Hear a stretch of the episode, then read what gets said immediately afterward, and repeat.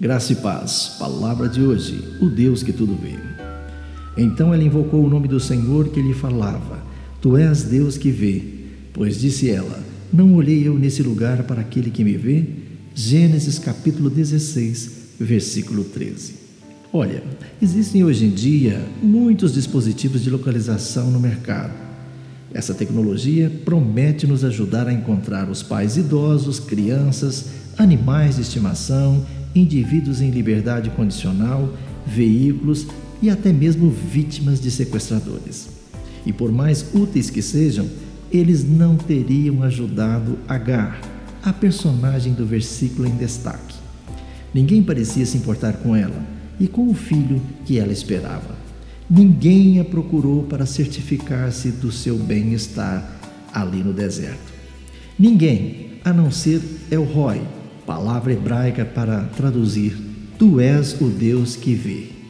Agar servia a esposa de Abraão, que se chamava Sara, e que se sentia como o elo fraco da cadeia de promessas de Deus para abençoar o seu marido com muitos descendentes.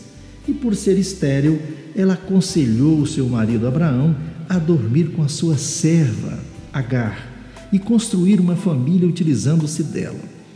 Esta péssima sugestão nascida em meio às intensas pressões culturais de prover herdeiros, lhes trouxe somente problemas.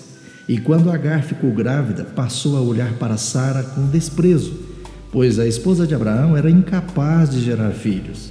Sara então passou a maltratar Agar severamente, tanto que ela fugiu ali no deserto, sentindo-se a miséria do seu passado e a incerteza do seu futuro. Agar se encontrou com Deus, que a viu e cuidou dela. Elroy vê o seu passado miserável, a sua dor no presente, seu futuro incerto. Ele é tão atencioso que sabe quando morre o menor dos pardais. E ele é o Deus que o vê e cuida também de você e de mim ainda hoje. Será que o seu futuro já está sob os cuidados do Senhor nosso Deus? Lembre-se, Mantenha os seus olhos fitos no Senhor nosso Deus.